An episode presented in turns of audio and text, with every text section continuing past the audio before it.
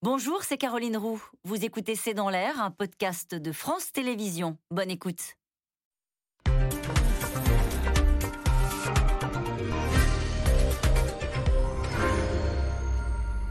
Bonsoir à toutes et à tous. Fini le pass sanitaire, voici le pass vaccinal qui doit s'imposer à tous le mois prochain.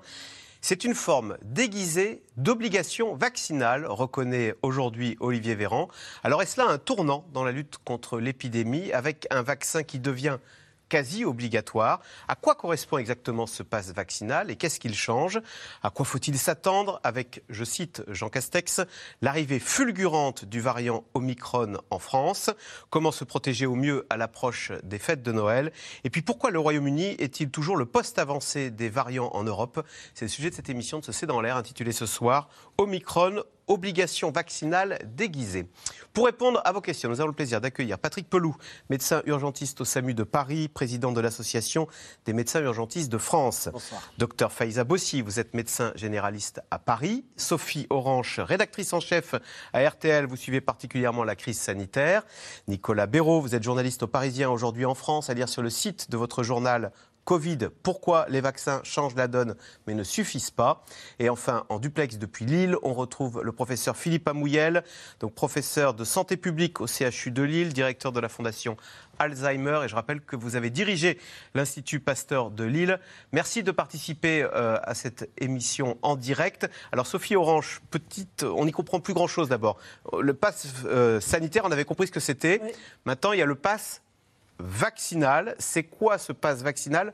Je cite Olivier Véran hein, qui nous donne un indice. Il dit le passe vaccinal est une forme déguisée d'obligation vaccinale donc. Dans passe vaccinal, vous avez remarqué le mot vaccin. Vaccin. La différence avec le passe sanitaire, ça veut dire quoi? Ça veut dire quelqu'un qui n'est pas vacciné, 5 700 000 personnes aujourd'hui, L'adulte d'adultes. Quelqu'un qui n'est pas vacciné ne pourra plus aller au restaurant, au cinéma, en salle de sport, parce que le test ne suffit plus pour rentrer euh, dans les établissements que je viens de citer. Alors ça, ce sera à partir de la mi-janvier. Le, projet euh, de loi va être présenté au Conseil des ministres le 5 janvier, donc on imagine ensuite un débat au Parlement. Donc c'est un, très grand changement. Ça veut dire que toutes ces personnes-là doivent se faire vacciner, sinon elles devront rester chez elles. Nicolas Béraud, c'est une surprise ou pas cette quasi-obligation vaccinale? Parce que euh, Emmanuel Macron lui-même l'avait dit, nous, jamais nous n'imposerons le vaccin. C'était dans les tuyaux ou vous avez été surpris quand Jean Castex a annoncé cela euh, Non, ça a, hier été, soir euh, ça a été la principale annonce de ce qu'il a dit hier soir. Et effectivement, elle ne faisait pas partie de celles qui avaient un petit peu fuité. On parlait notamment des autotests gratuits. Euh, le passage du pass sanitaire au pass vaccinal, non, clairement, ça ne faisait pas partie. On, on sait que ça a toujours été possible, hein, parce que des pays étrangers, des pays voisins l'ont fait, euh, etc. Ça semblait pouvoir être mis en place au bout d'un moment, mais ça ne faisait pas partie des choses les plus probables qui ont été annoncées hier. Et c'est vrai que Olivier Véran, il n'y a même pas un mois, disait que non, il n'y avait pas de pass vaccinal en France. Après, c'est pas nouveau. Enfin, à plusieurs Ben, reprises. Oui, mais dû- Emmanuel Macron l'avait exclu quand même. il avait exclu, alors c'est vrai qu'il avait exclu l'obligation vaccinale. Ouais. Et entendre aujourd'hui Olivier Véran dire que c'est une obligation vaccinale déguisée, ça peut sembler euh, étrange. Une gaffe Bah, une gaffe. En même temps, eux, ils se défendent en disant, et c'est vrai que euh, c'est vrai que le variant Omicron, il y a trois semaines, on l'a tous découvert il y a trois semaines, mais avant, personne aurait pu prévoir qu'il y aurait ce variant. Et à plusieurs reprises, sur le pass sanitaire dans les restaurants, euh, Emmanuel Macron, euh, au printemps, disait il n'y en aura pas dans les restaurants, et puis, bah, trois mois plus tard, il dit qu'il y en aura un. La dose de rappel obligatoire pour garder son pass fin juillet, euh, fin août, pardon, Olivier Véran dit que ce ne sera pas le cas, et finalement, trois mois plus tard, il l'impose. L'obligation vaccinale, ils disent qu'il n'y a pas, et aujourd'hui, ils mettent en place quelque chose qui, d'après eux, s'apparente à une obligation vaccinale déguisée. Donc voilà, ils s'adaptent, et effectivement, régulièrement, bah, ils doivent mettre en place quelque chose qu'ils avaient exclu trois semaines plus tard, euh, plus tôt, pardon, parce que bah, ce qu'ils disent, c'est que la situation a évolué, et c'est vrai. Docteur Faiza Bossi, il y a 5 700 000 adultes qui ne sont pas vaccinés. J'imagine qu'il y en a certains euh, qui, dans le secret de votre cabinet, vous le disent. Comment vont-ils réagir euh, là? Est-ce qu'ils se sentent, euh, ah bah là, on est obligé d'y passer. On ne va pas vivre reclus chez soi en s'interdisant tout Objectivement, oui, si le pass vaccinal est mis en place, c'est en effet une obligation à se faire vacciner. Le pass sanitaire aujourd'hui, c'est quoi? C'est pour les gens qui ont un schéma vaccinal complet, c'est pour les gens qui ont un certificat de guérison à la Covid-19 et pour les gens qui ont des tests PCR ou antigéniques qui sont négatifs. Donc là, le pass vaccinal, clairement, c'est détenir un schéma vaccinal qui est complet. Il y a quand même des questions par rapport à ce, ce pass vaccinal qu'on peut se poser. C'est quid des gens qui ont un certificat de guérison à la Covid? Ah oui. Euh, quid des gens Parce qu'on a, ont- si vous venez d'être guéri du Covid, il ne faut pas vous vacciner. Eh hein. ben, pas tout de suite. D'accord. Donc, qu'est-ce qu'on en fait? Quid des gens qui ont ce qu'on appelle un certificat de contre-indication à la vaccination? C'est-à-dire? Il y a des gens qui ont un certificat de contre-indication à la vaccination, soit ils ont développé une allergie à la vaccination, soit ils sont allergiques à cause des allergènes. On a aussi les femmes enceintes, on peut se poser la question. Donc, euh, pas pour, pas pour le, enfin, pas pour le, c'est pas une contre-indication, mais euh, c'est parfois une, une recommandation où on fait que on peut se poser la question la- de les vacciner ou pas, c'est ce que disent les gynécos. Mais voilà, il y a, des- questions à se poser par rapport à ce passe vaccinal dans sa mise en place pour la population de façon globale. Professeur Philippe Amouyel, euh, le gouvernement a passé la vitesse supérieure parce que les courbes euh, indiquaient qu'il fallait, euh, agir et faire quelque chose sur la vaccination? Les courbes de contamination, oui, mais surtout les risques d'hospitalisation qui augmentent. C'est-à-dire que même si on est bien protégé des formes graves, le volume des contaminations fait que le volume des formes graves, même si elle est bien diminuée par la vaccination, va augmenter. Associé aux grippes, euh, associé aux autres euh, infections hivernales, ça peut déborder complètement l'hôpital. Patrick Pelou, euh, c'est vrai qu'on a eu un Jean Castex très remonté contre les non-vaccinés. Je cite deux de ses phrases. 6 millions de personnes ne sont toujours pas vaccinées, ça n'est plus possible. Une autre phrase. Il n'est pas admissible, dit Jean Castex, que le refus de quelques millions de Français de se faire vacciner mette en risque la vie de tout un pays. Est-ce que si Jean Castex et le gouvernement en général est sensible à la fatigue, voire à la colère du personnel hospitalier qui se prend une nouvelle vague à l'approche de ses vacances de Noël? La, fatigue, euh, on sait faire. hein, Ça, c'est pas grave. Le, problème qu'on a, c'est en effet la saturation, ce que vous venez de dire fort justement, la saturation qui risque d'arriver, ce que vient de dire mon collègue de, de Lille, euh, qui est une réalité. Moi, je suis tout à fait d'accord avec Jean Castex. Parce que c'est pas possible que. euh, je, je comprends intellectuellement ceux qui refusent. La seule chose, c'est que là, on est en train de paralyser les hôpitaux parce que ce qu'on a dit l'autre jour à la précédente émission, 75, pour- 75 à 80% des malades qu'on a en réanimation ne sont pas vaccinés.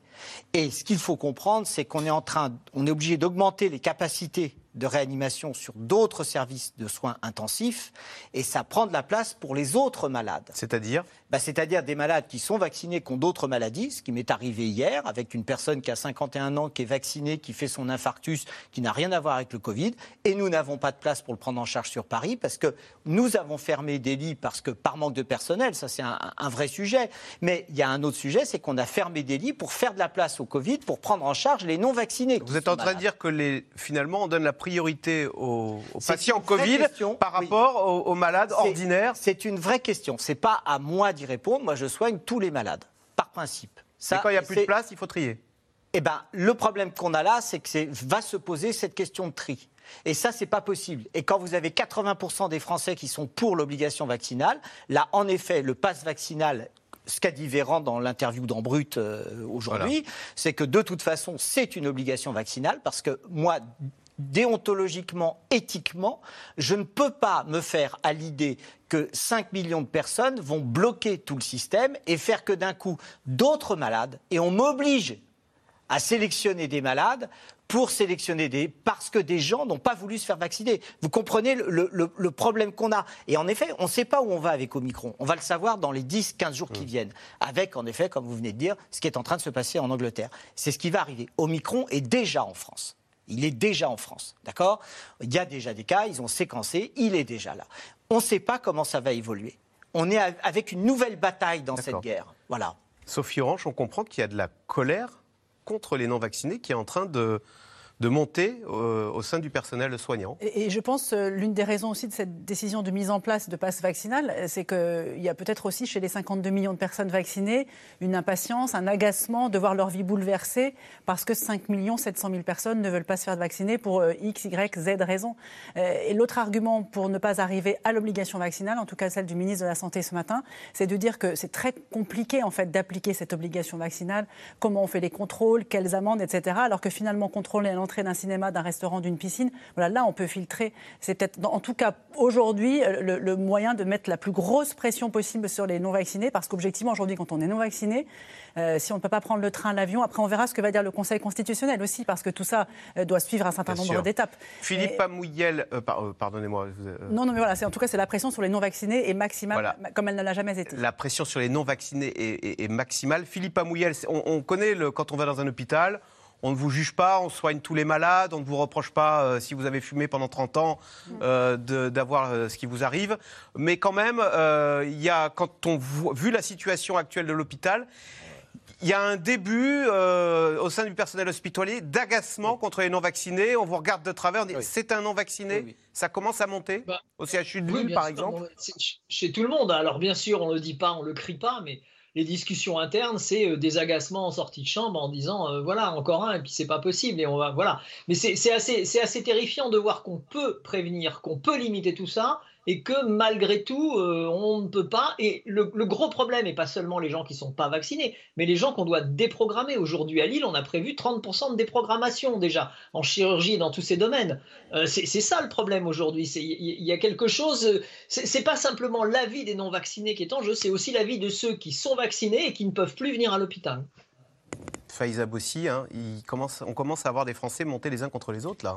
hein, il ne faudrait pas, je pense qu'il ne faut pas être montés les uns contre les autres.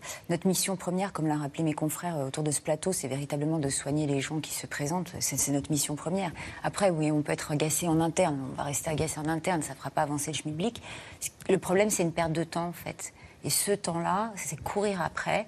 On aboutit, encore une fois, euh, bah, euh, bah, voilà, on, per- on perd du temps et on ne peut pas perdre du temps. Parce que le virus, lui, continue à avancer. Alors Jean Castex l'a donc annoncé hier, hein, le pass sanitaire va donc probablement se transformer en pass vaccinal le mois prochain. Pour entrer dans un cinéma, un bar ou un restaurant, un simple test ne sera plus suffisant. Une obligation vaccinale déguisée, reconnaît euh, Olivier Véran, obligation que dénonce une partie de l'opposition. Vous voyez ce sujet de Théo Manval et Benoît Thébault. Le pass vaccinal est une forme déguisée d'obligation vaccinale. Il a choisi la franchise. Olivier Véran cache après l'annonce hier du projet de passe vaccinal par le Premier ministre. Mais c'est plus efficace qu'une obligation vaccinale. Empêcher les gens d'aller dans des bars, des restaurants, dans des lieux qui reçoivent du public s'ils ne sont pas vaccinés, c'est plus efficace que leur mettre une amende de 100 euros quand on les attrape dans la rue. Un test négatif ne suffira donc plus si le Parlement vote la mesure pour aller boire un verre ou entrer dans un cinéma. Hier soir, Jean Castex a invoqué l'impératif sanitaire. Nous assumons de faire peser la contrainte sur les non-vaccinés, car les services de, soins critiques et de réanimation de nos hôpitaux sont remplis, pour l'essentiel, de personnes non vaccinées. Le Premier ministre qui revendique s'inspirer de l'exemple allemand. Passe vaccinal au restaurant, dans la plupart des commerces et même dans les salons de coiffure. Mais pour l'opposition en France, c'est cette fois aller trop loin. D'abord, je trouve que le président de la République aurait dû avoir le courage euh, d'annoncer ça aux Français il y a deux jours, hein, puisqu'il a fait une émission de deux heures. Premièrement, deuxièmement, en réalité, c'est donc une obligation euh, de vaccinale euh, qui est en cause. C'est donc la rupture de toutes les promesses qui avaient été faites par le gouvernement. Le Premier ministre décide qu'il veut faire vac- vacciner tout le monde, mais comment il va faire? Je, pense que ce n'est pas raisonnable de prendre des mesures dont vous savez qu'elles sont inapplicables. Une annonce qui a éclipsé les autres mesures dévoilées hier soir. Heures supplémentaires désormais payées double dans les hôpitaux. Délai minimum pour faire le rappel raccourci, passant de 5 à 4 mois. Rappel qui sera obligatoire pour les soignants et les pompiers. Mais contrairement à l'an passé, pas de limite énoncée par le gouvernement pour le nombre de personnes à table pour nos repas de Noël. Une seule injonction, faites-vous tester. PCR ou antigénique, dans les pharmacies, c'est déjà la ruée. C'est compliqué, on essaie d'étaler sur la journée, on conseille aux gens de venir plutôt aux heures creuses, début de journée, début de, enfin, début de matinée, début d'après-midi. Et, euh, et pour le reste, euh, l'équipe est un peu sous pression. Toute la famille est vaccinée. Ben, je, je, je pense que c'est, ça apporte une sûreté en plus euh, pour qu'on prenne vraiment zéro risque pour la famille.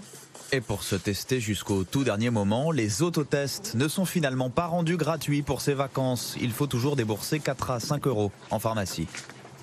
Alors, vous avez euh, la tige pour mettre dans le nez. Donc, vous allez gratter le nez avec surtout cette partie-là du coton-tige à 2-3 cm du nez. Mais plus que le réveillon de Noël, c'est la soirée du Nouvel An qui inquiète surtout le Conseil scientifique. Dans son dernier avis publié ce matin, il recommande au gouvernement de limiter les rassemblements, voire d'instaurer des couvre-feux pour éviter des clusters du variant Omicron. Hier soir, Jean Castex a appelé les villes à renoncer aux feux d'artifice. Immédiatement, Paris annule les festivités prévues comme chaque année sur les Champs-Élysées. car les chiffres de l'épidémie continuent d'inquiéter. Le taux d'incidence dépasse celui du pic des vagues précédentes, alors même que le variant Omicron plus contagieux n'est pas encore majoritaire en France. Il pourrait l'être d'ici un mois.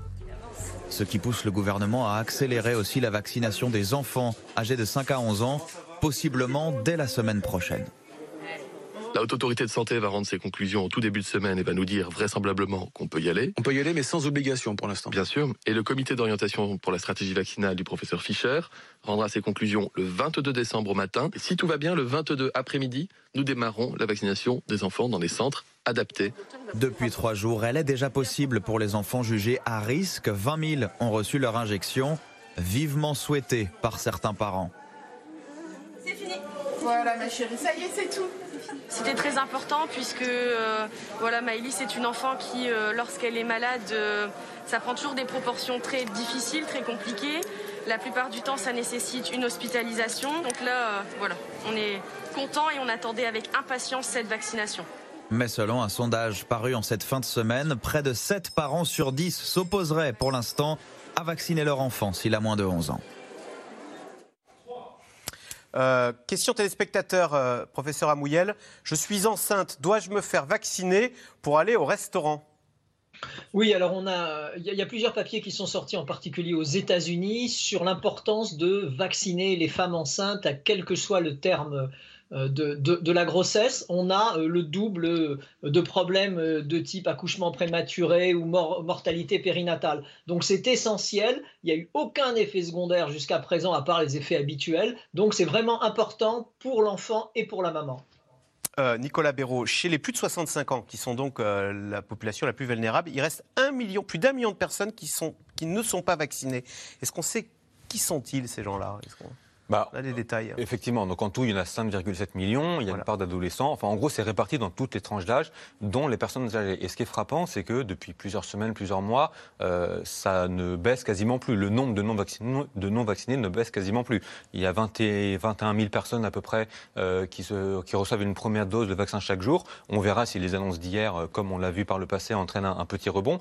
Euh, voilà. Après, qui sont. C'est-à-dire bah, que les non-vaccinés restent droits dans leurs bottes. Tout, ce qui, tout ce qui se passe. Pas tous. Mais c'est très peu, 20 000 par jour, oui, vous avez l'air de dire. La grande majorité, pour l'instant, reste, entre guillemets, droit dans leur botte. Après, il y a différents euh, types de profils. Il y a les antivax, entre guillemets, purs et durs. Les sociologues ont toujours dit qu'il y aurait une petite part de population qui serait extrêmement difficile euh, d'atteindre et de convaincre de se vacciner. Les hésitants euh, on peine à comprendre si des gens hésitent toujours au bout d'un an, avec tout ce qu'on dit sur le vaccin, avec toutes les études qui sont sorties sur l'efficacité des vaccins, etc., euh, qu'il y a encore des raisons objectives d'hésiter. Euh, ce que je veux dire par là, c'est qu'aujourd'hui, il y a les arguments scientifiques euh, pour savoir qu'on a plutôt intérêt à se faire vacciner plutôt qu'à ne pas se faire vacciner, surtout avec un variant tel qu'Omicron qu'on a actuellement et qui se propage à très très grande vitesse.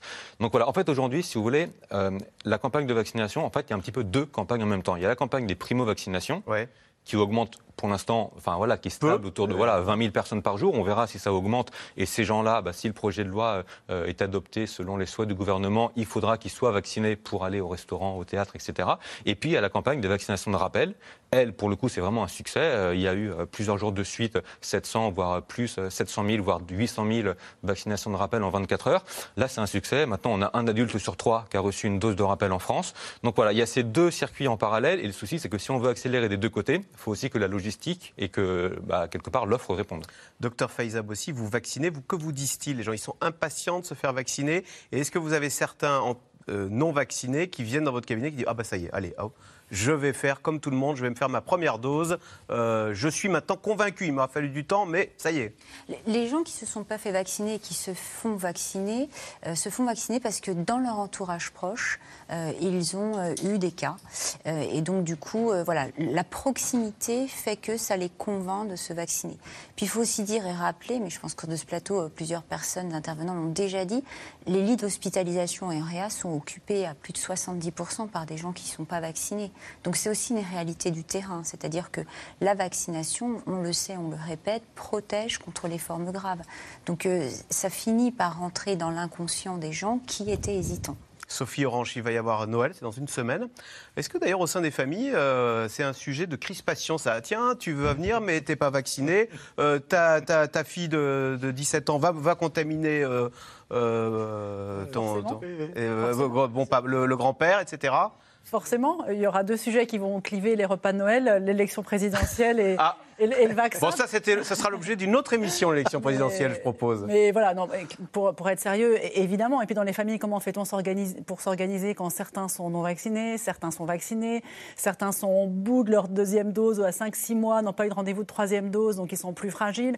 Euh, évidemment, donc euh, le conseil qu'on peut donner, effectivement, euh, c'est de, de se tester, qu'on soit vacciné deux doses, vacciné trois doses avant une rencontre familiale, un test antigénique ou un test PCR, sachant qu'on bat des records euh, en ce moment euh, de tests réalisés chaque jour. 450 000 tests PCR ont été réalisés cette semaine, euh, mardi ou mercredi, je crois, et ça va évidemment monter les quelques jours avant les fêtes. Donc oui, ça va être, ça va être compliqué. Et, et le message, en tout cas, qu'il faut garder, le Premier ministre l'a dit hier sous une formule un peu imagée, voilà, moins on est nombreux, moins on prend de risques. Avoir de toute façon ça en tête, même quand on est vacciné, moins on est nombreux, moins on prend de risques, et se tester avant. Mais clairement, c'est un sujet clivant parce que les non-vaccinés ont différentes raisons. Soit ils sont très obtus, soit de toute façon, quoi qu'on leur dise, ils n'entendent pas. Et ils, ils donnent comme argument aussi que tous les deux heures, on a des, des études dans un sens, dans l'autre. On nous avait dit que deux doses suffiraient, maintenant il faut trois doses, peut-être une quatrième dose. Voilà, donc tout ça brouille un petit peu euh, les, les messages et, et rend en tout cas le dialogue très compliqué. Nicolas Béraud, c'est vrai qu'autant on a eu l'annonce du pass vaccinal hier, mais on n'a eu rien sur euh, aucune recommandation, enfin à part euh, bah, plus on est nombreux, plus on a de risques Et de se faire tester avant de se retrouver. On a, en tous les cas, il n'y a pas eu de mesure de restriction concernant Noël. Le gouvernement euh, se repose, comme on dit, sur la, la responsabilité de Oui. chacun. Par contre, c'est vrai que, alors, juste pour revenir un instant sur les tests, euh, ça risque de poser problème parce que là, aujourd'hui, on a à peu près 850 000 personnes chaque jour qui se font tester. C'est un niveau record, on n'a jamais eu ça. Devant les Euh, pharmacies. PCR ou antigénique, donc c'est pharmacie, laboratoire, etc. Le souci, c'est qu'à l'approche de Noël, vu que c'est recommandé, beaucoup de monde va vouloir se faire tester, faire tester son enfant avant d'aller voir les grands-parents. Et puis, on aura aussi tous les cas symptomatiques positifs d'Omicron, tous les cas contacts des cas positifs d'Omicron, parce qu'ils vont se multiplier. Donc, il risque d'y avoir un peu embouteillage. C'est pour ça que la piste de rendre euh, deux, autotests, deux autotests gratuits pour les vaccinés euh, était évoquée hier. Elle n'a pas été retenue par le ministre de la Santé, il l'a confirmé ce matin. Mais c'est pour ça que simplifier l'accès aux autotests euh, avait été envisagé, mais ça n'a pas été retenu. Donc, on verra comment est-ce que Alors, les simplifier pharmaciens- l'accès aux autotests, on va en pharmacie, on achète des autotests Oui. et on se les met tout seul le 24 ou le 25, euh, juste avant de déjeuner. Simplifier l'accès, c'était les rendre gratuits. C'est les rendre Voilà. gratuits. Mais l'argument d'Olivier Véran ce matin, c'était effectivement, c'est pas très fiable. Et C'est ça, on très le sait. fiable. Ah, c'est pas très Ah, fiable. parce que C'est c'est moins fiable. C'est c'est- c'est très difficile d'aller jusqu'au fond, n'est-ce pas, de, de la cloison. Du, du- Mais alors en autotest, on a besoin d'aller jusqu'au fond Bah, il faut aller jusqu'au fond. Ah. en plus de ça, il faut bien euh, curer de manière à bien faire un bon prélèvement. Jusqu'à se faire pleurer. Voilà, quand, et- moi, quand on, le, on le- on le fait, on, on se dit On ah, c'est vachement enfoncé. En fait, on a enfoncé de 5 mm voilà. alors qu'il faut mettre 2 comme si on se mettait les doigts dans le nez, mais ça, c'est pas efficace. Mais c'est 2 Vous voyez. cm. Donc on est faussement rassuré. Oui, faussement Ah rassuré. C'est- Et oui, ça, et ça, et ça, c'est ça, c'est embêtant. Mais il y a, il y a une logique. Et, et ce qu'il y a de formidable là-dedans, c'est qu'on s'aperçoit que les gens se font des tests. C'est-à-dire que quelque part, il y a, euh, je pense que la France a augmenté largement sa connaissance médicale euh, en deux ans. hein. et, euh, et donc, du coup, les gens, ils, ils ont compris. Et je pense que justement, il faut profiter des fêtes parce que c'est un moment convivial et on a besoin de douceur dans ce monde cruel. Donc, d'un coup, en effet, il faut le faire. Les gens ont bien compris. L'aération, petit nombre, euh, tout le monde autour de la table. Tout le monde autour de la table. Et s'il y a des doutes, évidemment, les, les- les- les tests. Professeur Amouyel, comment les sentez-vous, euh, ces fêtes de Noël? Est-ce que vous craignez que nous n'en payions le prix euh, en janvier dans les hôpitaux? Non, pas nécessairement. Rappelez-vous, l'année passée, euh, on avait ces craintes, on avait incité la population, euh, et à l'époque, c'était, rappelez-vous, par un totem d'immunité d'aller se faire tester. La population s'était fait tester, et euh, au mois de Noël, à Noël et au, et, et au, et au 1er janvier, on n'a pas eu le pic qu'on redoutait. Donc les Français l'ont bien pris en charge et ont bien fait attention. Donc à mon avis, c'est ce qui explique qu'on n'a pas eu d'autres informations en pariant sur le fait que les Français allaient renouveler cette opération. La preuve, c'est que les tests sont en train d'être décuplés. Donc ça veut dire que réellement, il y a une prise de conscience sur ces deux dates. Hum. Euh, docteur Faiza Bossi, euh, est-ce que, alors on va passer, c'est l'autre annonce, on va passer de 5 mois à 4 mois pour euh, le rappel. Euh, est-ce que la logistique va suivre? Est-ce que vous, vous, vous, vous, euh, vous passez vos journées à vacciner? Comment ça se passe? Bah, La logistique, elle avait déjà été mise en place lors des premières campagnes de vaccination. Donc euh, oui, les gens sont présents sur le terrain. La problématique qui peut manquer, c'est peut-être les doses. Euh, et puis, on a aussi une problématique que je souhaite souligner, c'est qu'il y a des gens qui arrivent pour se faire vacciner et on leur dit que c'est du Moderna et qui reculent. Et ça, c'est un peu un souci pour nous parce que vraiment, je, le répète, hein, que ce soit Moderna ou euh, le combinar type Pfizer, c'est la, enfin, la même chose. Donc euh, c'est dommage de, venir au rendez-vous, de bloquer une, zone de rendez-vous. On a du Moderna en sachant qu'en plus on, le dilue, donc euh, on se retrouve avec un flacon qui peut nous faire 20 doses. Euh, et puis la personne vous dit bah non finalement je veux pas. Voilà, Bon, ça c'est voilà, ça c'est une perte de temps. Nicolas Béraud, pourquoi il fait peur le Moderna à ce point C'est parce que le Pfizer, on l'a eu une fois, on en Bah, veut il fait peur. Déjà, pour les moins de 30 ans, il ne faut pas utiliser Moderna parce qu'il y a un sur-risque euh, de myocardite, péricardite. C'est-à-dire que le risque est toujours très faible, mais il est un petit peu plus élevé chez les jeunes, notamment chez les jeunes garçons, avec Moderna qu'avec Alors c'est quoi la myocardite? Parce qu'on se dit dans le doute. C'est des euh, inflammations au niveau du cœur, en gros. euh, Muscle cardiaque, gl- Globalement, ça se, ça se, ça- voilà, les, les gens s'en remettent bien, effectivement, mais euh, disons que le risque, il est toujours petit, mais il est un petit peu plus élevé. Et je pense que c'est notamment parce qu'il est déconseillé aux moins de 30 ans que, du coup, bah, des, des- jeunes hommes de 30, 35 ans, 40 ans euh, préfèrent du Pfizer. Et puis, il y a aussi peut-être une autre raison, c'est que la grande majorité des gens ont eu deux doses de Pfizer et deux doses de Moderna, et dans leur esprit, il y a peut-être aussi la crainte euh, du panachage. Et juste, si je peux me permettre, parce que du coup, j'avais pas pu répondre sur la partie restriction, on était revenu sur les tests.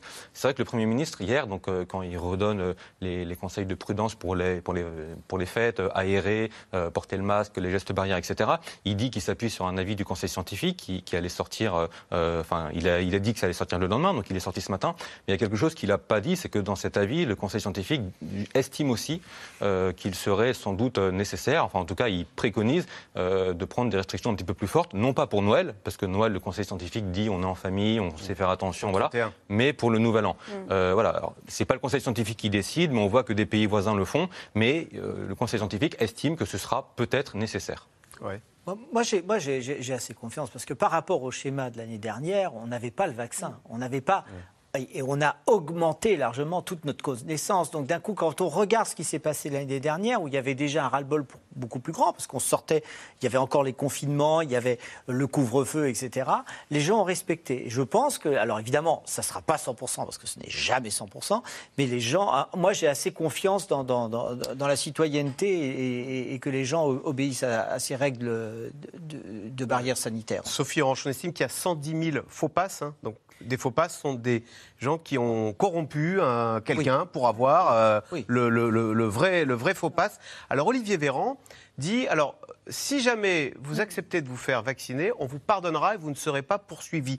Pourquoi? Parce que parmi ces détenteurs de faux passes, il y en a en fait beaucoup qui se disent oh là là, mais qu'est-ce que j'ai fait et comment je vais me sortir de cette affaire Parce qu'on ne peut pas se faire vacciner puisque on est officiellement vacciné auprès de la sécurité sociale. L'idée du repentir. euh, Voilà, le repenti. Alors effectivement, c'est sans doute une, une façon de sortir, d'aider ces personnes-là à sortir par le haut, euh, de voilà, d'aller euh, prendre rendez-vous en, expliquant la situation, parce que ça pose aussi des problèmes à l'hôpital. Euh, alors certes, ça peut fausser les statistiques, sans doute pas énormément, mais voilà, sont, sont considérées comme vaccinées en réanimation des personnes qui en fait ne sont pas vaccinées. Mais ça, le, delta est sans doute, l'écart est sans doute très très très marginal. En revanche, pour les médecins, quand vous arrivez à l'hôpital et que vous dites, dites que vous êtes vacciné ou vous dites que vous êtes non vacciné, la prise en charge n'est pas la même. Et il y a des personnes qui sont mortes à l'hôpital parce qu'elles se sont dites vaccinées. Et au dernier moment, au bout, au bout, au bout, elles ont dit non, finalement, je ne l'étais pas. Et là, il est trop tard pour agir. Mais clairement, on dit 110 000, on ne sait pas en fait euh, combien de personnes sont concernées. Mais c'est sûr que si ces personnes-là se font vacciner, ce serait déjà évidemment mieux pour elles. Et après, comment contrôler ces faux passes? Des médecins ont été Ouais. condamnés à de la prison. Il y a quand même eu des, des condamnations de médecins qui font ça. C'est vrai qu'on on a du mal quand même à concevoir qu'un médecin Ah bah ça. signe des faux passes sanitaires. Docteur Patrick Pelou, vous en avez vu, vous, des, des gens dont vous suspectiez qu'ils avaient un faux pass Si, si, j'ai- le pass docteur, et en fait, ça pue à plein nez le, faux les- pass. les- les quelques cas qu'on a eus, parce que c'est- vraiment quelques cas, ce que vient de dire euh, Sophie est juste, c'est- c'est quelques cas. hein. Euh, ça nous a interpellés parce que c'était des cas euh, dramatiques, euh, intubés en réanimation, qui n'allaient pas bien du tout. Et il y avait cette notion qu'ils avaient été vaccinés. Donc vous imaginez l'ébranlement scientifique que c'était, où on se disait, ça y est, le virus a cassé le vaccin et le vaccin sert à rien. Donc, branle-bas de combat. Et c'est en réinterrogeant les familles, généralement à la mort de cette personne, que là, on a découvert le poteau en disant non, c'était un faux, c'était un, un- un faux pass sanitaire, il n'était pas vacciné. Et là, évidemment, et moi je salue euh, ce qu'a dit le, ministre de la Santé, il n'y a, a pas de problème. Quoi. Vous avez fait une bêtise, ça arrive à tout le monde. Vaccinez-vous, allez-y, dites Il y a, voilà. y a beaucoup voilà. de repentis de gens qui euh, Je sais pas, je se sais disent pas. oh là là, j'aurais dû me faire vacciner. On a tous vu cette vidéo du président de la Confédération des commerçants de France, Francis Palombi, qui était un anti-vax, qui s'est retrouvé en réanimation trois jours et qui, dit, qui a dit j'ai été idiot, faites-vous vacciner, l'authentique repenti. Et, et- et tant mieux qu'ils disent ça parce que moi, je, je me permets d'insister, 75 à 80% des patients gravissimes sont en réanimation, ne sont pas vaccinés. Les 20 qui restent, ce sont des patients très particuliers qui ont été vaccinés, mais le vaccin date. C'est des personnes âgées ou c'est des gens qui sont avec des traitements immunosuppresseurs, donc le vaccin ne fonctionne pas. Ça, c'est ça qu'il faut comprendre. D'autre part, être vacciné, vous évitez quand même le Covid long qui fait que d'un coup, vous allez avoir du mal à respirer pendant très longtemps. Et là, on commence déjà à monter les consultations de Covid long. Donc, c'est pas rien. Et je vous assure, du, du fond du cœur, je vous le dis, il faut se faire vacciner parce que c'est de la meilleure protection qu'on a à l'heure actuelle. Alors, question de Gilbert dans le Nord. La transformation du pass sanitaire en passe vaccinal ne va-t-elle pas augmenter le nombre de passes frauduleux Bah oui, tiens, je vais me faire un faux pass pour aller au restaurant, du coup. C'est un risque. Alors euh, voilà. euh, C'est Gilbert dans le Nord hein, Peut-être faut-il euh, mettre plus en avant les, les- les médecins, les condamnations des médecins, voilà, parce que certains sont allés devant les tribunaux et étant condamnés. Peut-être faut-il une communication ou un dispositif, mais après, objectivement, d'un point de vue concret, comment lutter contre ces faux passes? Là, j'avoue que je n'ai pas la réponse, mais bien sûr que ça risque d'entraîner cela. Alors, on craint évidemment euh, l'arrivée de Omicron, qualifiée de fulgurante par euh, Jean Castex. Omicron qui déferle notamment au Royaume-Uni à une vitesse spectaculaire. L'agence de santé sanitaire britannique estime qu'en fait, ce sont 300 à 400 000 Britanniques qui sont contaminés chaque jour. Sujet de Paul-Rémy Barjavel et Michel Bouilly. À deux pas de Big Ben, des files d'attente interminables pour accéder à ce centre de vaccination. Les Britanniques se précipitent sur le rappel de vaccins. À la traîne en Europe sur la troisième dose, le pays l'a ouverte en urgence à tous les adultes. Nous faisons des piqûres dans les hôpitaux, dans les cabinets médicaux, dans les pharmacies, dans les centres commerciaux et les rues commerçantes, dans les stades de football. Nous mettons tout en œuvre et où que vous soyez, nous serons là avec un vaccin pour vous. Alors s'il vous plaît, faites le rappel dès maintenant. Le Royaume-Uni enchaîne les records de contamination. Hier, plus de 93 000 cas ont été recensés en 24 heures. 111 personnes sont décédées. Mais en réalité, la situation serait pire encore. Le variant Omicron circulerait actuellement au rythme de 400 000 contaminations par jour selon les autorités. Pas vraiment de restrictions ni de gestes barrières de l'autre côté de la Manche, mais l'instauration d'un pass sanitaire pour les grands rassemblements, comme ici les matchs de football. Je pense que c'est bon pour la santé du pays. Sinon, il n'y aurait plus de matchs du tout. Et nous devrions les regarder à la maison, et ce n'est pas aussi bien que venir voir le match au stade. Face au raz de marée du variant Omicron chez son voisin anglais, la France rétablit l'obligation de motifs impérieux pour les voyageurs en provenance et à destination du Royaume-Uni à une semaine de Noël. À chaque fois, c'est pendant des moments de fête ou. Donc du coup, franchement, c'est démoralisant. Même euh, moi qui pensais partir lundi, euh, d'être dans le doute à chaque fois qu'une mesure peut changer. Enfin, c'est pas, c'est pas vivable. Dans l'Union européenne, les premières restrictions pour voyager tombent en cette fin de semaine. Certains pays comme l'Irlande, le Portugal, l'Italie et la Grèce imposent désormais aux voyageurs européens, même vaccinés, de présenter un test négatif. L'Europe, loin d'avoir une position commune, une fois de plus, une situation regrettée par Emmanuel Macron après un sommet européen hier. Et nous n'envisageons pas de mettre des tests au sein de l'Union européenne parce que nous sommes attachés euh, au bon fonctionnement de notre espace commun et parce qu'à partir du moment où euh, tel ou tel variant est dans un des pays de l'Union européenne, très vite il se diffuse dans les autres. Et certains pays de l'Union sont particulièrement touchés par le nouveau variant. Les infections quotidiennes au variant Omicron atteignent des records au Danemark. le pays a déjà autorisé la vaccination des enfants âgés de 5 à 11 ans. Je me suis fait vacciner à cause du nouveau variant et je ne veux pas être malade au point de ne pas pouvoir prendre mon repas le soir.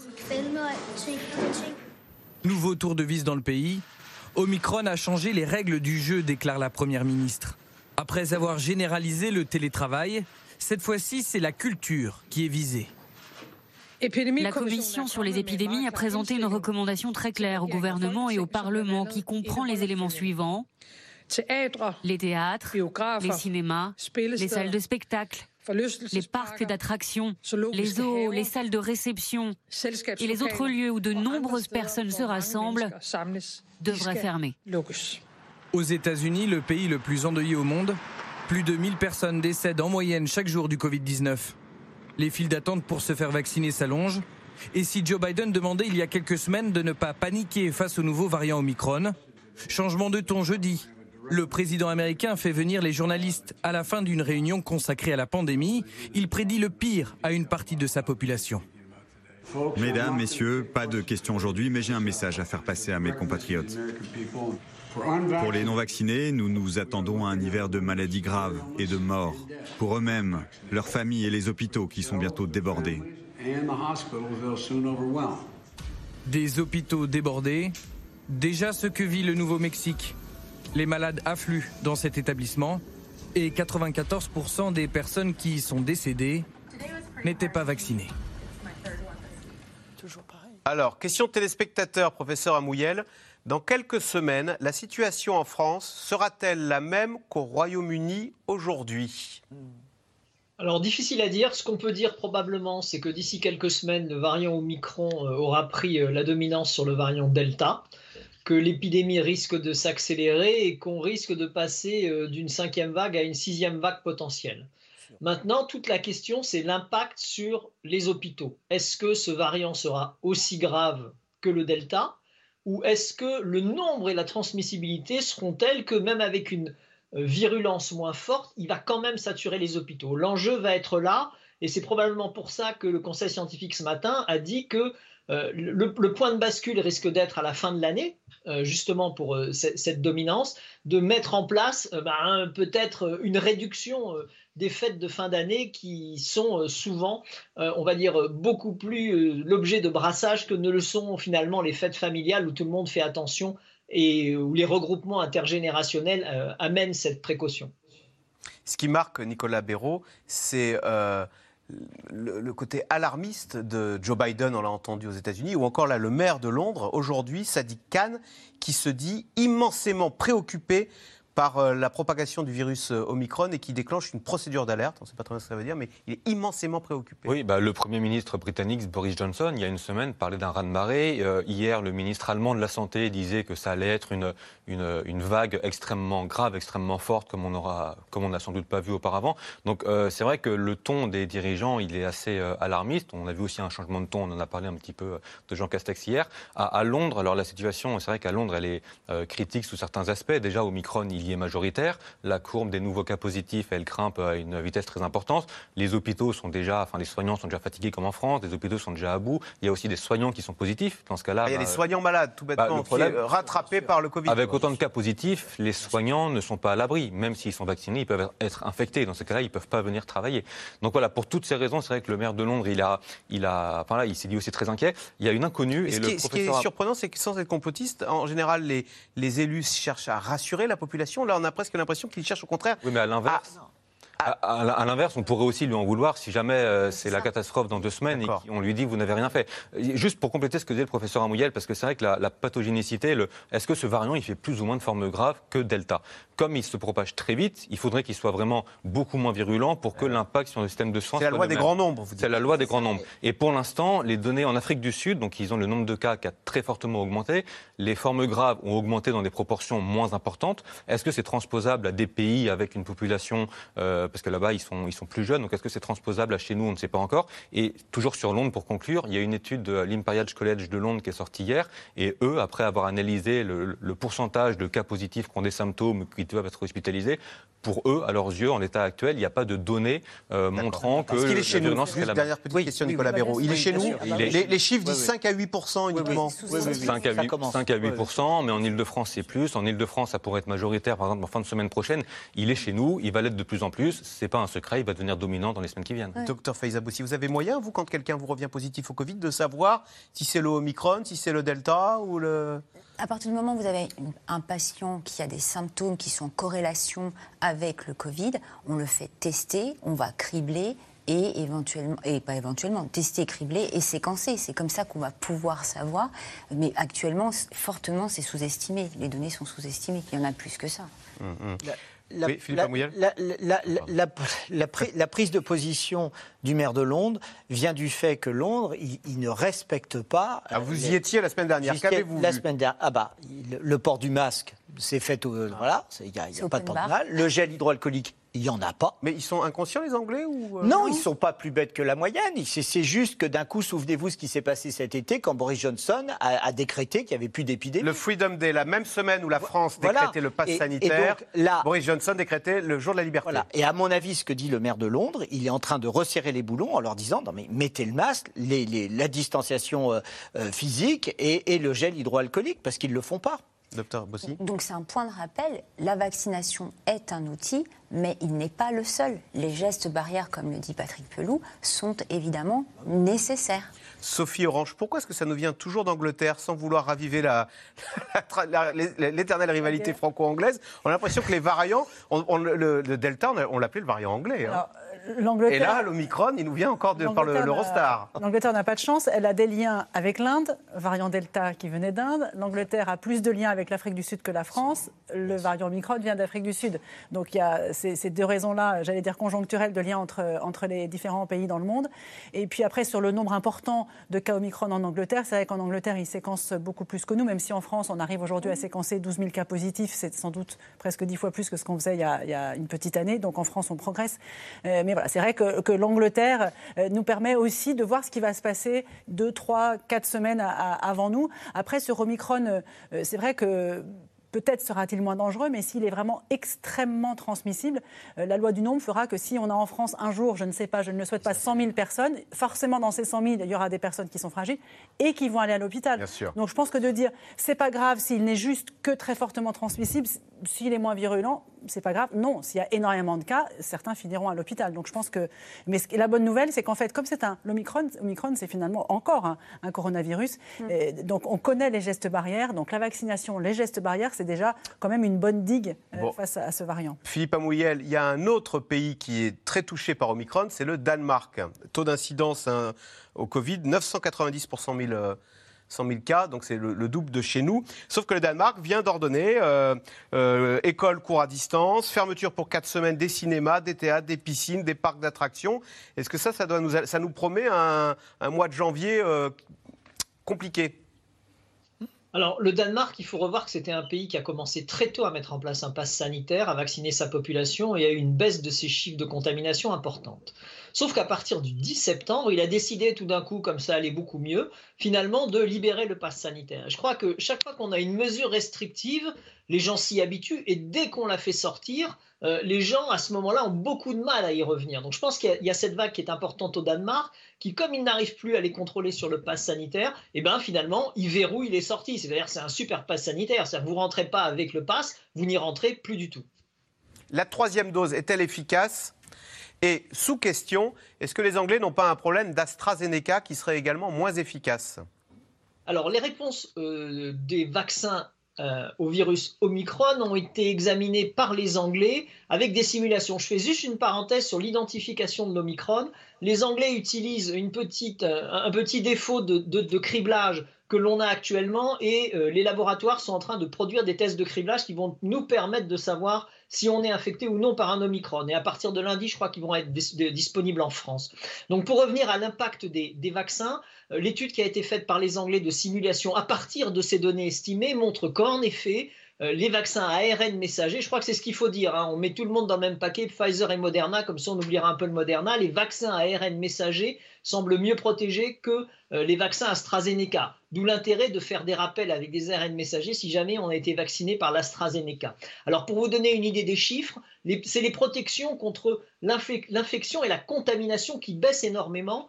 Et il faut savoir, après, à partir de données suédoises, que ça baisse dès le quatrième mois. Ça commence à baisser dès le quatrième mois et ça atteint des taux qui sont euh, ceux qu'on connaît aujourd'hui, c'est-à-dire 20 euh, à 30 de protection seulement contre l'infection et contre la transmission, et entre 60 et 80% de protection contre les formes graves, ce qui est très bien. Mais dès que vous faites une troisième dose, à ce moment-là, ça bouge pas tellement finalement la protection contre la contamination. En revanche, la protection contre les formes graves, contre les formes symptomatiques et l'hospitalisation remonte et dépasse 90% avec trois doses euh, de vaccins de type euh, euh, ARN messager ou alors un vaccin AstraZeneca et un rappel ARN messager. En fait, Nicolas Béraud, ce vaccin, il protège peu contre la contamination, il protège contre l'hôpital, quoi, tout simplement. Il protège surtout contre l'hôpital. Bah c'est un vaccin anti-hôpital, c'est pas un vaccin anti-Covid. Bah, si vous voulez, pour vous donner des, chiffres, alors au début, au tout début, avec deux doses, c'était à peu près 80% contre l'infection, 90 voire 95% contre les formes graves, et au bout de 5-6 mois, avant rappel, ça pouvait tomber à 50-40% contre euh, l'infection, mais ça pouvait rester à des niveaux bien supérieurs euh, contre euh, l'hospitalisation. Et tout à l'heure, vous demandiez, est-ce que ce qui se passe au Royaume-Uni va arriver chez nous en France euh, dans les semaines qui viennent. Le plan de la vaccination, donc il y a deux différences qu'on peut juste euh, souligner entre la France et le Royaume-Uni. La première, c'est AstraZeneca. Nous, on a à peu près 3 millions de doublements dosés AstraZeneca. Le Royaume-Uni, beaucoup plus. Donc ça, ce serait plutôt à leur détriment. Par contre, ils ont un avantage, c'est qu'ils ont beaucoup plus de population, enfin, ils ont une part beaucoup plus grande de la population qui a déjà reçu une dose de rappel. Ils ont un adulte sur deux. Nous, c'est à peu près un sur trois, donc c'est moins. Donc ça, c'est c'est les différences. Et pour ce qui est des études, effectivement, euh, on voit qu'avec Omicron, les vaccins sont moins efficaces qu'avec Delta, mais comme avec Delta, le rappel permet de faire remonter l'efficacité, mais sans doute pas au même niveau que face, à, Delta. D'où la question est-ce qu'il faudra un vaccin spécifique? On verra dans les mois qui viennent. Ils y travaillent. Hein. les, laboratoires y travaillent. Docteur Bossy il, y a, une autre chose aussi en Angleterre, entre l'Angleterre et la France, mais c'est valable pour d'autres pays aussi, c'est que euh, nous, c'est au bout de 4 mois, le, rappel. En Angleterre, on est à 3 mois. on, va y aller, on va y aller tout doucement. On va y aller, oui. On est passé déjà de, 6 à 5 et de 5, 5 à 4. Hein. Le, conseil scientifique dit de faire 3 pour les personnes de plus de 65 ans. Dis donc, tous les 3 mois, il faudrait se faire revacciner. En tout cas, ce rappel-là. Après, on ne sait pas. On verra. Après, on ne sait pas. Alors, le gouvernement espère limiter la casse dans l'économie durant cette cinquième vague, mais un secteur est touché plus que les autres, c'est celui des discothèques, puisque les, les, patrons de boîtes de nuit doivent fermer leurs portes durant quatre semaines au moins. Une mesure, selon eux, injuste et contre-productive. Reportage de Magali Lacrose, Arnaud Fora et Erwan Ilion. Ça va, mon Seb Et toi, Depuis une semaine, le monde de la nuit s'est en partie éteint. À Lille, comme partout en France, décision gouvernementale pour freiner la forte hausse des contaminations. Interdiction de danser debout dans les bars dansants. Alors pour retenir sa clientèle du soir, c'est tout un art. Quand on est dans des conditions comme ça, en fait, on ne peut pas faire venir n'importe quel DJ. Voilà. On ne peut pas faire venir un DJ qui va ambiancer, qui va mettre le feu, qui est un showman. Voilà. Donc il faut, il faut qu'on ait euh, des DJ qui aient une culture musicale suffisamment puissante pour que justement ils sachent jauger et se dire voilà, ça je peux le faire, ça je peux pas le faire.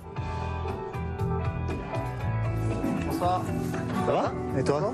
Ce soir-là, les clients arrivent au compte-gouttes. À la veille des fêtes, le gérant s'inquiète. On sait très bien qu'on est transmetteur du virus, hein, puisque chez nous on enlève le masque. Pour consommer, on est obligé d'enlever le masque. Ça ne peut pas fonctionner autrement. Donc euh, oui, oui, on comprend tout à fait on ne s'oppose pas à tout ça. Euh, c'est juste que c'est difficile à vivre, hein, c'est difficile à maîtriser, et comme je vous disais, en fait, c'est les perspectives qui sont compliquées. Quelques heures plus tard, les clients ne sont pas très nombreux, mais l'envie de danser les démange. Alors il faut faire la police. Pour nous, c'est vraiment difficile d'appliquer ces règles-là. Et clairement, moi, j'ai des clients qui, ne sont pas restés ce soir et qui, m'ont dit clairement qu'ils allaient faire la fête chez eux, chez des amis, euh, faire des soirées privées, parce que le, cadre de la loi euh, ne leur interdit pas, que nous, nous, euh, nous aussi. Au même moment, dans le quartier festif et étudiant de Lille, la nuit avance Les bars sont très fréquentés, mais ce soir-là, les mesures sanitaires bien moins respectées. Quelle différence y a-t-il à cet instant avec les boîtes de nuit? C'est qu'elles ont été fermées pour au moins trois semaines encore. Bienvenue en enfer. Après plus de 15 mois de fermeture, voilà la bête. Depuis le début de la pandémie, ce nouvel arrêt fait craindre le pire aux gérants des discothèques. Ici, les aides gouvernementales ont mis des mois à renflouer une trésorerie exsangue. Pour tenir, les gérants de ce club ont dû emprunter à l'État et voilà que le cauchemar recommence. Le problème, c'est que on est encore fermé ici sur l'établissement de nuit et que ce prêt garanti par l'État, en réalité, il a servi à couvrir euh, la trésorerie qui nous a aidés à combler les défaillances administratives de l'État qui nous a mis des mois et des mois à rembourser le chômage partiel et qui a mis des mois et des mois à déclencher les premiers fonds de solidarité. On est en train de se mettre en danger. Le directeur artistique du Magazine Club programme habituellement des grands noms de la musique électronique tous les week-ends dans sa discothèque. Ce vendredi, la soirée à la maison sera bien plus calme. Ben, c'est quand même un vrai sujet de savoir si euh, oui ou non la fête, si oui ou non la danse, c'est quelque chose d'essentiel ou pas dans nos, sociétés. Alors qu'on s'en prive pendant un mois, deux mois, euh, admettons, mais qu'on s'en prive de manière récurrente et que ça soit les premiers lieux euh, qui soient soumis à, fermeture, c'est un vrai sujet politique et c'est une vraie réflexion, je pense. Ça veut dire que c'est une société qui ne fait plus que travailler. C'est ça que ça veut dire. Rien d'autre. Après 21 mois déjà de pandémie, comment continuer à vivre avec le virus? Le gouvernement a promis de nouveau des aides renforcées pour les professionnels du secteur de la nuit, tout en prévenant que la réouverture des discothèques en janvier n'était pas assurée. Alors, question euh, téléspectateur de Yolande dans le Barin, euh, Sophie Orange. On accepte les meetings politiques, mais on ferme les discothèques. Est-ce cohérent? Alors déjà, dans des meetings, a priori, on danse moins que dans une discothèque. Euh, en fonction des candidats, certains demanderont le pass sanitaire vaccinal euh, d'autres, euh, on l'a bien vu lors des meetings de Jean-Luc Mélenchon et d'Éric Zemmour, ne l'ont pas demandé. On a vu énormément de, meetings sans masque. Donc, la seule façon, en tout cas, d'éviter les clusters, c'est soit d'imposer le pass et évidemment de garder le masque. Les discothèques fermées, mais il existe beaucoup maintenant euh, de bars dansants, non? Est-ce que ça revient pas un peu à la, même chose qu'une discothèque déguisée, tiens? Sauf que justement, ils doivent danser assis. Euh, et on a vu. Ah, faut danser assis. C'était compliqué. Ou alors, le risque, c'est que tout le monde se retrouve à la maison, euh, ou chez les uns et chez les autres. et là, voilà. Donc, forcément, on ne peut pas empêcher, au bout d'un moment, euh, toute une génération de, se retrouver, de danser. La, question posée par ce patron de discothèque est intéressante. Est-ce qu'on n'est pas en train de créer une société qui ne fait que travailler euh, avec des restrictions? Euh, Voilà, sachant que si on se retrouve chez, les uns, chez les autres à danser, le risque est exactement le même, sauf qu'on est peut-être plutôt 20 que 500 ou 1000 dans des énormes discothèques aussi. Donc moins on est nombreux, moins le risque est important. Donc c'est toujours mieux d'être à 20 qu'à 550. Docteur Pelou, est-ce qu'on fait moins la bamboche au sein du personnel soignant? Parce qu'on sait où ça peut et comment comment ça peut se terminer? Non, non, mais vive la bamboche. Et je ah bah, il faut moins la faire, nous dit le Premier ministre. Hein. je suis tout à fait d'accord. Peut-être évoluer temporairement. Mais je rejoins ce que disait le, patron de, la discothèque. On est une société où justement la danse n'a pas assez de place. Donc là, le problème, c'est qu'on est avec des, voilà, y a, les plaques tectoniques de santé publique et de la société sont en train de, s'affronter et on doit protéger les gens. Et on revient sur ce que je disais au départ. Le problème, c'est que si euh, là, là, en fait, on gère un système de santé et on est à nouveau en train de paralyser le système social et culturel et j'espère qu'on n'ira pas plus loin, mais ça dépend de comment va évoluer Omicron, mais on est en train de se redire qu'on va paralyser ils ont fermé les cinémas hein, à cause de la paralysie des hôpitaux. Les hôpitaux sont paralysés, je vous le redis, par les gens qui ne sont pas vaccinés, qui font des formes graves. Nous sommes en train de fermer des lits de réanimation de spécialité pour faire de la place, pour prendre en charge les malades non vaccinés qui font des formes graves. Et pourquoi ils ont la priorité d'ailleurs, du coup, les Covid non Parce qu'on doit soigner tout le monde. Le problème, c'est qu'après, il faut se Et on peut déprogrammer. Là, il euh, faut se retourner vers le législateur en disant pourquoi vous avez limité les moyens dans les hôpitaux.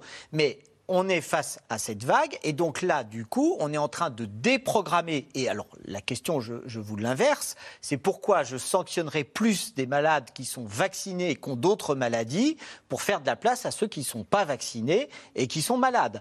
Donc, vous voyez, là, il y a une vraie question. Il faut se retourner vers les législateurs quand ils vont discuter là prochainement, et j'espère le plus vite possible, sur l'obligation vaccinale. Il faut qu'ils aient ça en mémoire. C'est-à-dire que c'est une réflexion éthique, politique, de savoir si on privilégie tel ou tel malade. Moi, à mon avis, nous, médecins, on n'est pas là pour privilégier un tel ou un tel. C'est juste d'alerter sur le fait que quand maintenant vous avez un accident vasculaire cérébral en Ile-de-France, on a fermé des lits d'unités neurovasculaires pour faire de la place pour les malades non vaccinés qui sont des Covid graves. Et du coup, eh ben, on attend pour prendre en charge le malade qui fait son AVC et qui est vacciné.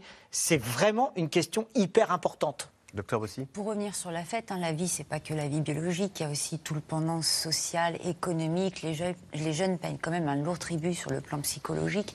Donc euh, faire la fête, c'est normal pour cette génération.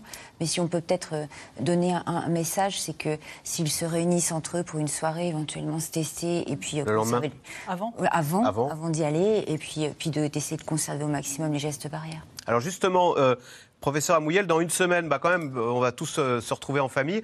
Est-ce que deux, petites questions d'abord. Est-ce qu'on s'embrasse? Quand on revoit la, cousine ou, le, ou ses grands-parents qu'on n'a pas revus depuis longtemps? Euh, Et deuxième sous-question, est-ce qu'on met d'un côté les enfants à table qui ont quand même plus de chances, notamment les moins de 12 ans hein, qui ne sont pas vaccinés, et de l'autre côté les adultes? On mélange tout le monde. Non, non, je pense pas. Je pense qu'on n'en est pas là. Pour ce qui est euh, des bisous, euh, tout dépend si c'est le cercle restreint familial, euh, le père, la mère et les enfants. Je crois qu'il faut maintenir quand même un contexte affectif qui est essentiel à l'équipe des enfants. Ils souffrent déjà beaucoup. quand c'est en revanche des personnes externes, que ce soit des collègues de travail, que ce soit des cousins éloignés, que ce soit des gens que vous voyez pas régulièrement, là non, il faut soit faire un petit signe de la main, soit le faire à l'américaine en tournant la tête avec le masque et en faisant un hug. Mais non, ça, il vaut mieux pas. Et ensuite, Séparer les gens, non. Les distancer, oui. C'est-à-dire avoir un, certain volume de distance entre les gens, euh, maintenir le masque pendant qu'on mange, euh, pendant qu'on mange pas, pardon, excusez-moi. Ah non, non, non, pendant qu'on mange pas, excusez-moi. maintenir le masque, euh, voilà quoi, c'est des moyens. J'avais déjà dit qu'il fallait garder le masque sur les pistes de danse, mais ça a fait rigoler tout le monde. Ah, maintenir le masque pendant qu'on mange pas, bon, on le dit, mais est-ce qu'on le fait, Sophie Ranche on le dit, oui. Mais non. alors, après, je pense qu'il faut. Alors, c'est un peu délicat, mais demander peut-être aux convives s'ils ont eu leur troisième dose, tout le monde, dix jours avant le déjeuner, il y a peut-être moins de risques que si on n'a pas eu la troisième dose. Mais... Euh, voilà, mais clairement, garder le masque à table. Peut-être qu'il faut ouvrir les fenêtres euh, le plus régulièrement possible. Euh, après, moi, je suis la première au restaurant entre deux plats à remettre le masque. Alors, je... Mais au restaurant, c'est pas pareil qu'un dîner de Noël ou. le restaurant, c'est un lieu de contamination qui s'ignore d'ailleurs, parce qu'on est vraiment en face à face, sans masque, on discute, on se et si les, si les tables sont très serrées, qu'il n'y a pas d'aération, euh, et, voilà, clairement, euh, au-dessus de nos têtes, il y a du virus. Hein, donc, euh, Docteur Bossy, est-ce qu'on sait où, on s'est contaminé Ou est-ce qu'on le découvre? On n'en a aucune idée bah, Il y a les zones de travail. Donc, on parlait d'outils, la vaccination, les gestes barrières. Le télétravail en fait partie. donc voilà, ça, il faut éviter les pots de travail. Mais les patients, qui, ils, le savent, ils disent Ah, j'ai dû me contaminer là, tiens. Bah, souvent, les patients que je vois, s'ils sont jeunes, c'est sur le, lieu de travail. D'accord. Euh, après, pour les transports, on ne sait pas trop, parce que les transports, voilà. Euh, et, puis, euh, et puis, on a des zones clusters comme les restaurants. Allez, tout de suite, on revient à vos questions. Alors, la dégradation de la situation sanitaire va-t-elle imposer des restrictions drastiques? Philippe Amouyel, est-ce qu'on peut revenir à des mini-confinements, hein, euh, comme des confinements déguisés, pour reprendre l'expression d'Olivier Véran. Alors, des confinements flash, en particulier au moment où on sait qu'on va avoir des zones de, grand brassage, oui, moi j'avais déjà préconisé ça l'année passée, en particulier pour le 1er janvier, mais ça n'a pas été retenu. Mais face à l'Omicron, euh, pourquoi pas? Je pense pourquoi pas. Pourquoi un confinement flash? Un confinement flash, c'est-à-dire qu'on se met en confinement à partir, euh, mettons, du 31 euh, décembre à midi euh, jusqu'au 1er décembre à midi. Voilà, des, éléments très courts pour limiter les, brassages. Ce sera peut-être pas nécessaire si les Français sont aussi sérieux que l'année passée avec en plus la vaccination. Donc voilà, l'analyse. Maintenant, je pense que si on veut éviter ces mesures contraignantes, il faut mettre la pression sur les gens qui ne sont pas vaccinés et commencer sérieusement à réfléchir à vacciner les enfants. Alors on va voir ce qui va se passer mercredi, mais c'est ces éléments-là quand même qui sont à la base. il faut savoir que pour faire une, vague, on a besoin de 2,5 millions de personnes vaccinées en moyenne, de, personnes infectées en moyenne donc non vaccinés. Donc on a un potentiel pour faire encore deux vagues, malheureusement, tant qu'on n'aura pas vacciné toute la population, qui à un moment sera soit vaccinée, soit aura bénéficié malheureusement d'une immunité naturelle. Ça, c'est ce que dit le ministre allemand de la Santé. Hein. D'ici la fin de l'année, nous serons ou vaccinés, ou guéris, ou morts. C'est-à-dire qu'en gros, il avait l'air de dire que tout le monde allait y passer, tout le monde tôt ou tard rencontrerait dans sa chair euh, ce coronavirus. Bien sûr, il a raison. C'est terrible. Hein. Les mesures de vaccination, le pass vaccinal, ça ne changera rien pour les gens les semaines qui viennent. Parce que si des gens sont vaccinés aujourd'hui, avec une première dose, ils ne sont pas protégés euh, autant qu'ils le seront avec deux doses dans une semaine ou deux. Donc là, pour Noël, c'est pas euh, le pass vaccinal qui va entrer en vigueur en, en janvier, c'est pas l'intention de les faire vacciner qui va changer quoi que ce soit. Et, Alors, oui. Et, puis on rappelle aussi qu'on on parle de la France, on parle de l'Europe, hein, qui a accès à la santé, etc. Il ne faut pas oublier le reste du monde. Il faut encore mettre l'accent sur euh, le reste du monde pour la vaccination et l'accès aux soins. Car euh, Omicron est venu, vous le rappeliez, d'Afrique du, Sud, et même je crois que c'était au Botswana. On ne sait pas l'origine. On ne connaît pas l'origine.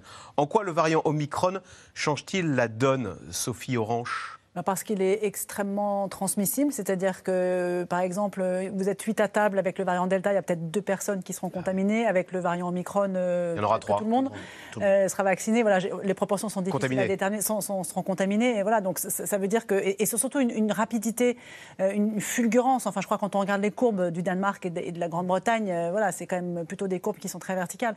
Donc c'est ça qui change. Il est, il est beaucoup plus contagieux que Delta, beaucoup qui était lui-même beaucoup plus contagieux la source, que la, initiale. Donc voilà, c'est la fulgurance quand même qui rend les choses compliquées. Hmm. Nicolas Béraud, euh, question de Daniel en Haute-Garonne, un peu piège. J'entends des politiques qui sont contre le pass vaccinal, mais que propose-t-il de mieux? Je sais que Jean-Luc Mélenchon a dénoncé la brutalité hein, de cette obligation vaccinale déguisée alors, bah, Jean-Luc Mélenchon, la France Insoumise, ça fait plusieurs semaines qu'il demande notamment le retour des tests gratuits pour tous, dont euh, les non-vaccinés qui n'ont pas de symptômes et qui ne sont pas qu'à contact, euh, qui, eux, depuis le, depuis euh, le début de l'automne, les tests ne sont plus payants, ne sont plus gratuits, pardon. Après, c'est vrai que c'est compliqué. Alors déjà, l'annonce du pass vaccinal, on va attendre de voir, il y aura un débat parlementaire. Donc là, très clairement, on verra les oppositions de droite, de gauche qu'elles proposent. On se rappelle les précédents débats sur le pass sanitaire, on peut quand même se réjouir d'avoir une démocratie quelque part qui fonctionne, parce qu'il y avait eu des débat accroché. Le gouvernement avait voulu mettre en place certaines mesures qui avaient été rejetées euh, par, le, par, le, par le Parlement ou alors par le Conseil constitutionnel. Par exemple, la possibilité pour les directeurs d'établissement de connaître le statut vaccinal des élèves. Ça avait été rejeté alors que le mm-hmm. gouvernement le, souhaitait.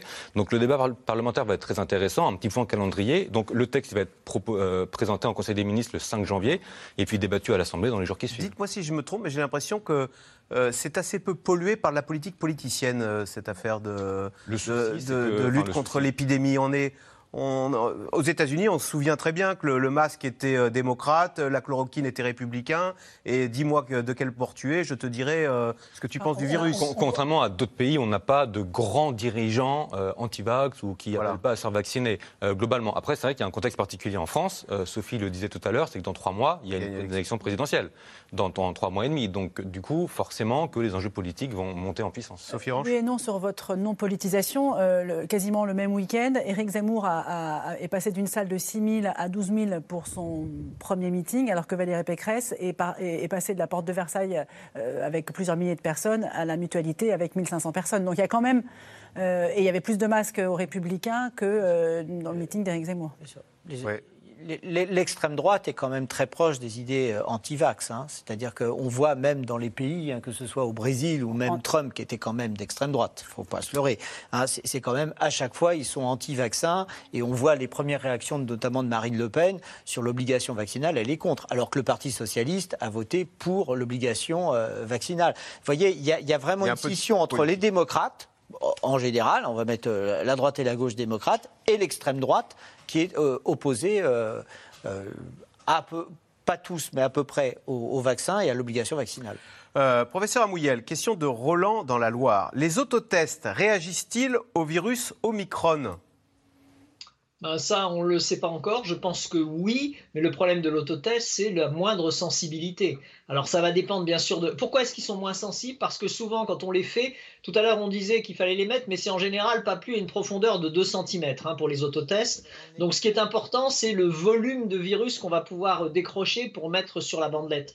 Euh, si l'Omicron est beaucoup plus transmissible, c'est probablement parce qu'il produit beaucoup plus vite, beaucoup plus de virus. Donc on devrait pouvoir le détecter, mais il va falloir attendre qu'il arrive et qu'on puisse commencer à avoir des tests pour, le savoir. Docteur Faiza Bossi, la rentrée scolaire de janvier 2022 sera-t-elle retardée d'une semaine ou deux à cause de la déferlante Omicron? On sait qu'en Belgique, notamment, euh, ils avaient euh, avancé les vacances scolaires, ils avaient joué sur les contaminations à l'école. Bah, L'Omicron rabat un peu les, cartes. Je ne saurais pas vous répondre. Mais il y a beaucoup de contaminations qui vous remontent par les enfants. Euh, vous avez beaucoup d'enfants Moi, j'ai plutôt une population adulte, donc euh, c'est difficile à dire. Il faudrait plutôt demander au pédiatre. Non, ça rabat les cartes. On espère que non, mais s'il faut, ben, la rentrée sera repoussée, comme c'est le cas euh, dans certains pays, la Belgique, la Hollande, par exemple. Pour l'instant, non. Il y a, y a c'est en train d'arriver. C'est-à-dire que là, il faut rester très humble par rapport à, ce qu'on dit. C'est en train d'arriver. On est au début de l'arrivée d'Omicron. Et on va voir ce qui va se passer dans les dizaines, quinzaines de jours qui vont arriver. Sophie Orange, le comité national d'éthique s'est prononcé en faveur de la vaccination des 5-12 ans, disant qu'à titre individuel pour les enfants, en fait, il y avait un bénéfice pour se faire vacciner, notamment pour les questions de santé mentale, d'ailleurs. Peut-être très rapidement un calendrier sur la vaccination des enfants. Donc le gouvernement attendait un certain nombre de feux verts des autorités de santé. Donc le comité d'éthique est favorable, mais pas d'obligation. On attend pour lundi euh, l'avis de la haute autorité de santé. Ensuite, euh, le conseil d'orientation à la vaccination du professeur Fischer devrait donner un dernier avis mercredi matin, le 22. C'est pour ça que le ministre de la Santé a annoncé ce matin que la vaccination commencerait le mercredi après-midi. Bon, plutôt le jeudi matin, mais en tout cas, voilà, ce sera là pendant les, vacances. Les, enfants, à partir de 5 ans, pourraient se faire... Euh, à partir de, entre 5 et 12 ans, pourraient se faire vacciner. Dès jeudi prochain. non à risque pourraient se faire vacciner dès jeudi prochain, sachant que les médecins euh, ne pourront pas prendre de commandes avant la semaine prochaine. Donc tout ça va se mettre en place quand même qu'à un cas. Euh, et la priorité reste de toute façon pour les enfants, là, depuis quelques jours, la vaccination des, des enfants à risque. Professeur Amouyel, j'ai eu la troisième dose le 1er septembre. À quand la quatrième? C'est pour ça qu'on dit rappel maintenant. Hein alors pour l'instant, on n'en sait rien. Ce qu'on attend, c'est les données des Israéliens qui sont toujours en avance d'un coup sur la vaccination. Ils ont commencé à, vacciner massivement. Donc ce qu'on regarde actuellement, c'est l'effacement de l'activité vaccinale après la troisième dose. On devrait avoir des réponses probablement au mois de janvier. Et ça va nous apporter des réponses en particulier sur ce qu'on appelle le schéma vaccinal. C'est-à-dire que pour commencer à bien résister, faut-il deux doses, trois doses? Si on prend le virus de l'hépatite B, il faut trois doses sur un an. Est-ce que pour le virus du SARS-CoV-2, il va falloir trois ou quatre doses? Pour l'instant, on ne le sait pas. On avance. Je voudrais dire une chose importante. On a l'impression qu'on avance, qu'on recule, qu'on fait des choses, mais c'est parce qu'on mène un combat permanent avec un virus qui s'adapte. Le virus, lui, ce qu'il veut, c'est se multiplier le plus vite. Donc ce qu'il faut, c'est que nous, on s'adapte et ça explique qu'il y ait des allées, des retours dans les avis des scientifiques, dans les décisions des politiques. Un grand merci d'avoir participé à cette émission. Vous restez sur France 5, bien sûr, puisque tout de suite, c'est Célébdo avec Ali Badou. Alors, Ali, qu'y a-t-il au menu ce soir? Bonsoir, Axel. Au menu, non pas de la dinde, mais une séquence politique très animée des Français, imprévisible. On parlera aussi des cadeaux qu'on doit trouver sous les arbres de Noël et qu'espèrent les enfants. Et un invité exceptionnel, un génie du piano, Lang Lang. À tout de suite. Mais vous allez probablement parler de la théorie de la dinde, qui est très en vogue chez les politiques en ce moment. Merci beaucoup, Ali. Vous restez donc sur France 5 à suivre. C'est l'hebdo.